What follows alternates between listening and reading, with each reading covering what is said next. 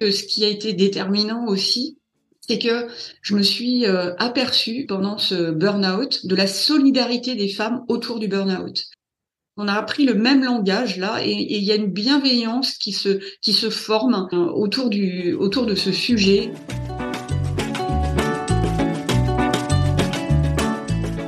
Vous écoutez le 51e épisode de PLAF.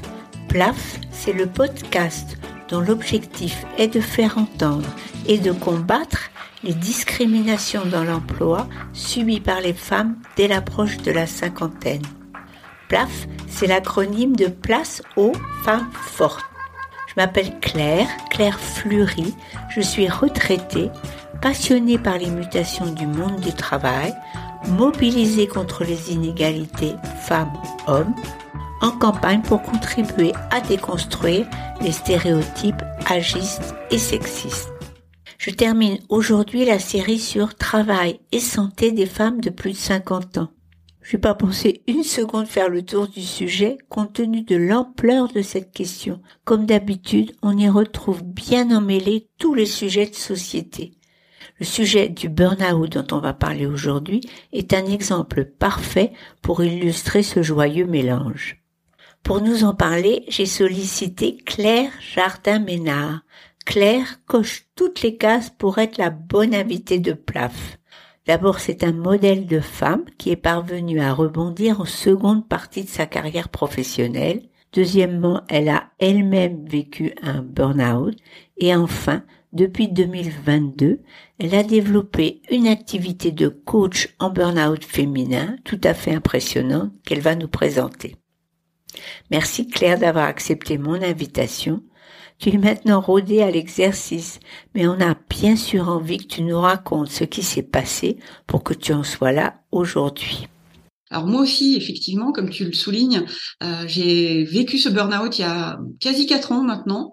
Euh, voilà, auparavant, donc j'ai été euh, responsable assurance qualité dans un très gros groupe français de, de luxe, dans la parfumerie exactement. Et, euh, et un matin, en fait, euh, d'avril 2019, j'ai pas pu me lever. J'ai été clouée, euh, clouée euh, au lit.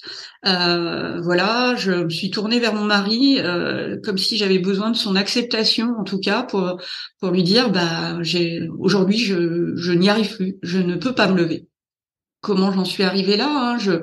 Bien sûr, euh, la surcharge de travail et, euh, et aussi euh, du, du, harcèlement toxique, mais ça, je l'ai appris après.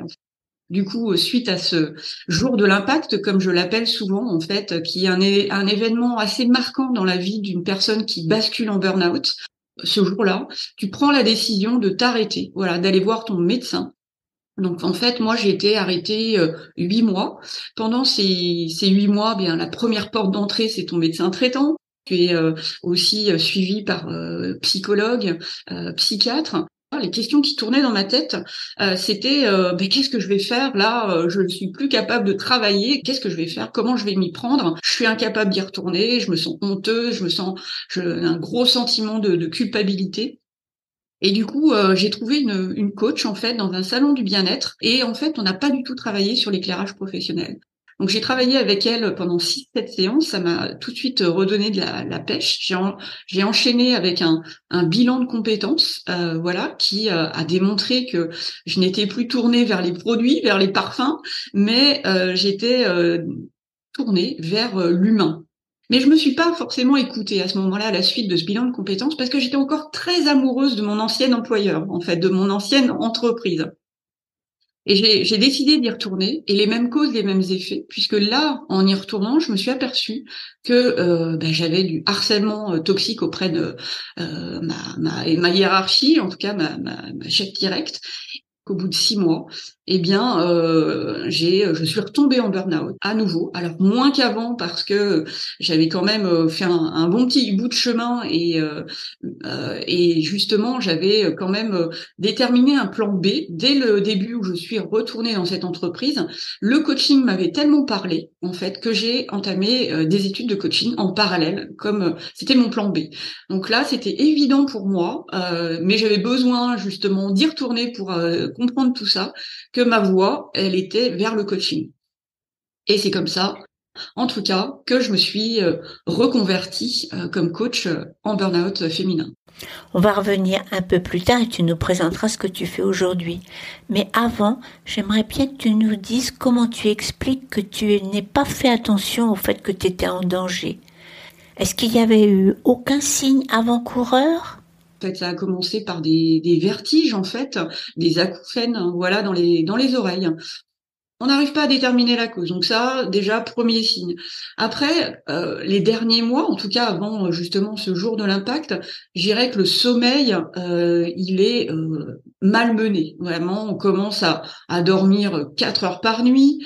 Donc forcément, ben, le lendemain, on n'est pas vraiment en forme, on n'est pas performant, on commence à douter. Voilà, donc il y a toutes ces phases-là qui mettent pas en confiance. Et puis, euh, plutôt que de se dire, euh, bah, je vais aller euh, me reposer, ben non, on se dit, je veux rattraper mon ce que j'ai pas pu faire en ma performance au travail. Qui fait que j'ai commencé à travailler le week-end, j'ai commencé à, à, vraiment y penser tous les soirs. Voilà, donc il y a un enchaînement, donc ça, je l'ai pas entendu. Et puis, je dirais que j'ai pas entendu d'autres signaux, mais ça, la famille me le disait, mais quand on est dans un déni, quand on voilà, quand le travail a une énorme valeur, hein, parce que le problème il est là aussi, c'est que le travail prend toute sa vie. Euh, on est, on se sent euh, vraiment euh, bah, que, ça nous détermine presque. On ne sait plus qui on est, mais en tout cas, ce qui nous détermine, c'est notre travail, c'est notre casquette de, de, de notre job. Et ouais, quand je parle de ma famille, donc en fait les comportements qui avaient changé c'est que ben, j'étais là mais plus là. C'est-à-dire que mes enfants me parlaient, je sentais bien que j'étais pas dans la conversation, que en fait j'étais euh, surtout dans mon taf tout le temps, à me dire ah non mais j'ai ça à faire, j'ai ça à faire, j'ai ça à faire. Et puis tout à l'heure tu nous avais parlé d'un management toxique, mais tu t'en es aperçu qu'au deuxième burn-out. Euh, pourquoi une personne est toxique sur une autre C'est parce que on ne sait pas dire non, euh, on ne sait pas euh, dire non mais là tu me parles mal. Euh, on est le, le, je dirais le bon petit soldat et c'est justement une des caractéristiques aussi des, des, personnes qui tombent en burn-out. On est la bonne gentille, la, la, perfectionniste. Donc on n'aime pas les conflits souvent et puis souvent quand on est aussi en phase comment dire de grande fatigue, on n'a pas envie de se battre. On n'a plus envie de se battre. On laisse les armes au, au sol. Donc, bah, justement, les personnes toxiques prennent de l'ampleur. Donc, la confiance en soi, l'estime de soi, euh, elle est euh, pâquerette. On ne s'apprécie plus. Est-ce que tu penses que les femmes sont plus touchées par le burn-out que les hommes? Oui, euh, les chiffres le montrent quand même euh, que les femmes euh, sont plus touchées par le burn-out. Alors, j'ai pas réussi à trouver des chiffres qui concerneraient les burn-out spécifiquement. Ce qu'on peut dire, mais c'est important et ce sera mon chiffre plaf, c'est qu'on constate une augmentation des arrêts maladie en général. En 2022, 40% des salariés ont posé un arrêt maladie, alors que c'était 36% en 2020 et 38% en 2021. Les jeunes et les femmes sont les plus touchés par le phénomène près d'une femme sur deux se dit épuisée ou fatiguée, contre un peu plus d'un homme sur trois.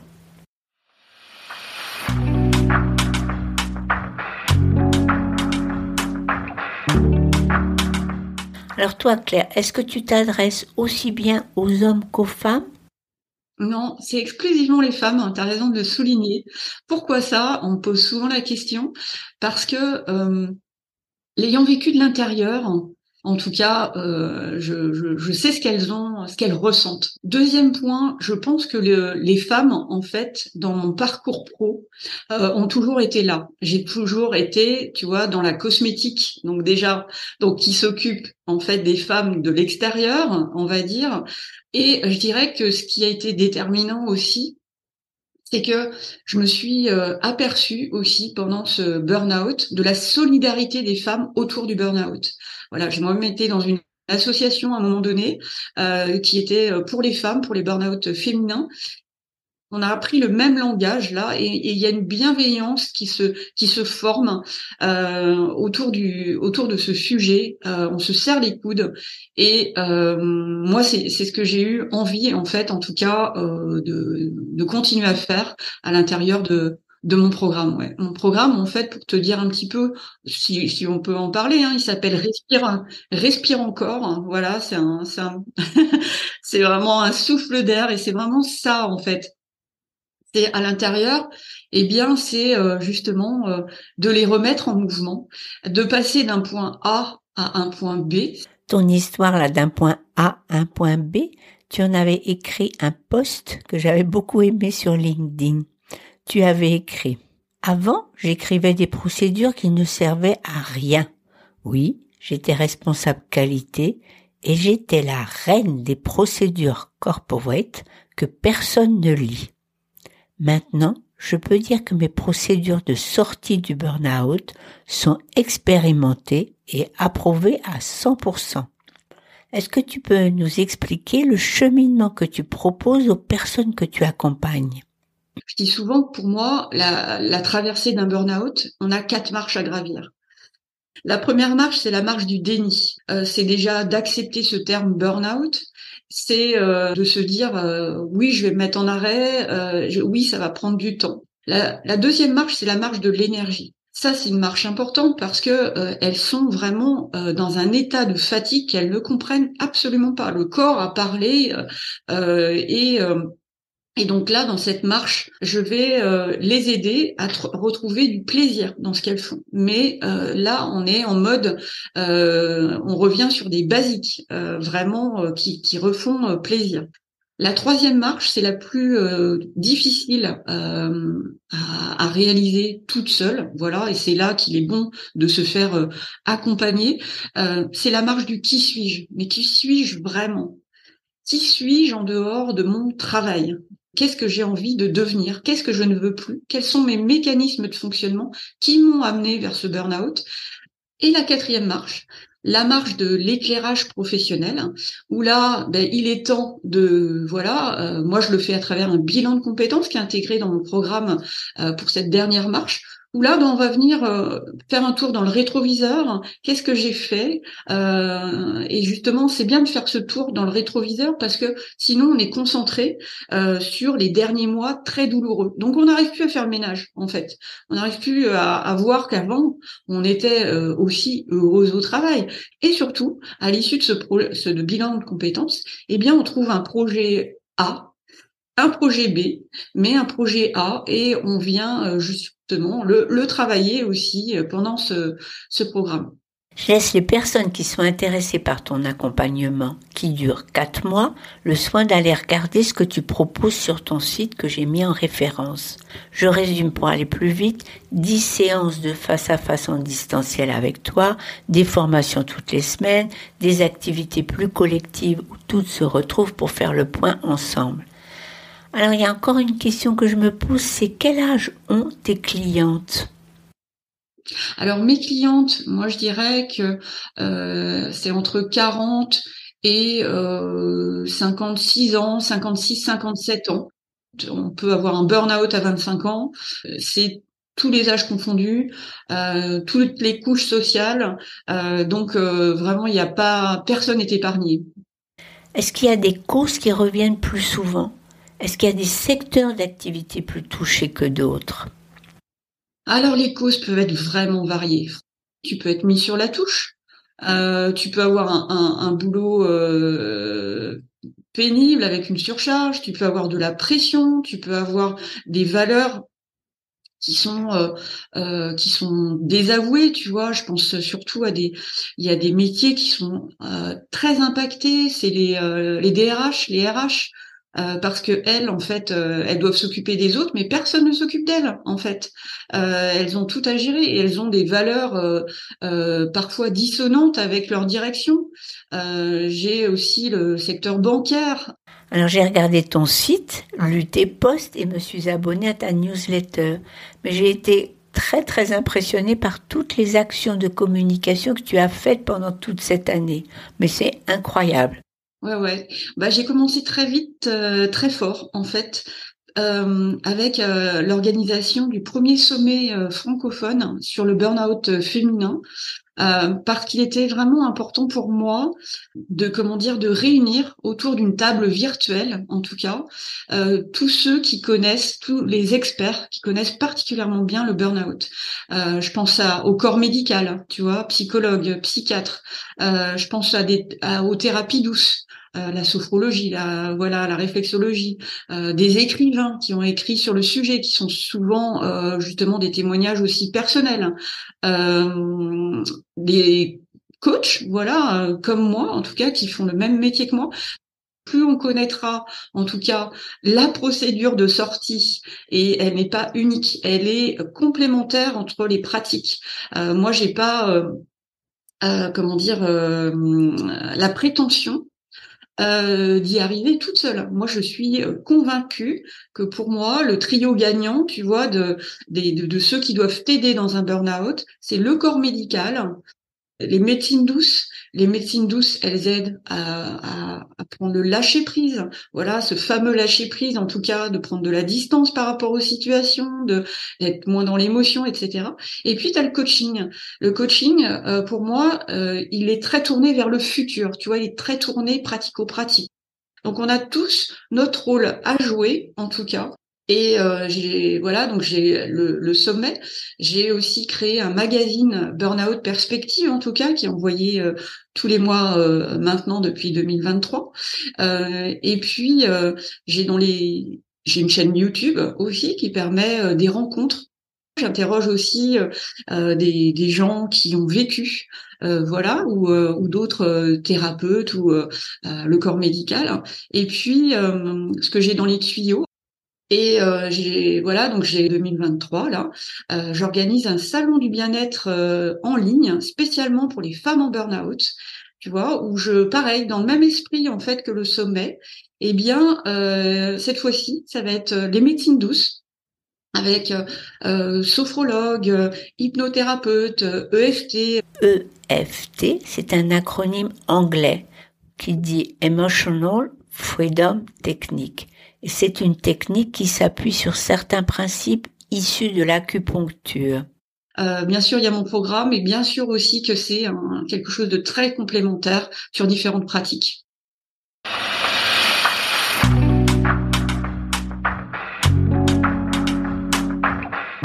Alors j'aimerais te poser une dernière question plus personnelle. Comment est-ce que tu te sens aujourd'hui? Et quels sont les enseignements que tu as tirés pour toi-même et sur lesquels tu ne transigerais plus? Alors moi, vraiment le, le, cadeau caché hein, que je que m'a apporté ce burn-out, c'est euh, moi en fait, moi en priorité. Et c'est pas égoïste hein, quand je dis ça, c'est vraiment euh, savoir euh, prendre soin de soi. Je sais vraiment maintenant quelles sont les ressources que l'on a à notre disposition et qui sont importantes pour moi en tout cas pour me, me, ressourcer, pour euh, pour me faire plaisir. Voilà, moi je, je cours après la joie en fait, je cours euh, après le, le positif. Je l'étais déjà, mais en tout cas c'est ma quête euh, de tous les jours. Et je dirais que il m'a apporté aussi euh, ce burn-out, ben justement, c'est d'être très à l'écoute de moi, très à l'écoute de, de mon énergie, qui pour moi est mon indicateur numéro un de tous les jours. Ah, c'est juste énorme parce que euh, vraiment ça a beaucoup de sens. Je m'aperçois que c'est un, un, travail qui apporte énormément. Euh, quand euh, je dis souvent à mes clientes en fait, j'aimerais faire une photo d'elles, photo d'elles quand elles commencent le programme parce qu'elles sont en pleurs souvent. voilà, elles ressassent le passé et quand elles sortent avec le sourire, de l'espoir, de la vie simplement, euh, être vivante, se sentir vivante, à nouveau euh, euh, dans son corps, à nouveau avoir récupéré sa maison intérieure. Moi, je me dis, franchement, mais j'ai pas perdu mon temps. Qu'est-ce que je pourrais avoir comme autre métier qui me fasse autant kiffer que celui-là, quoi, tu vois?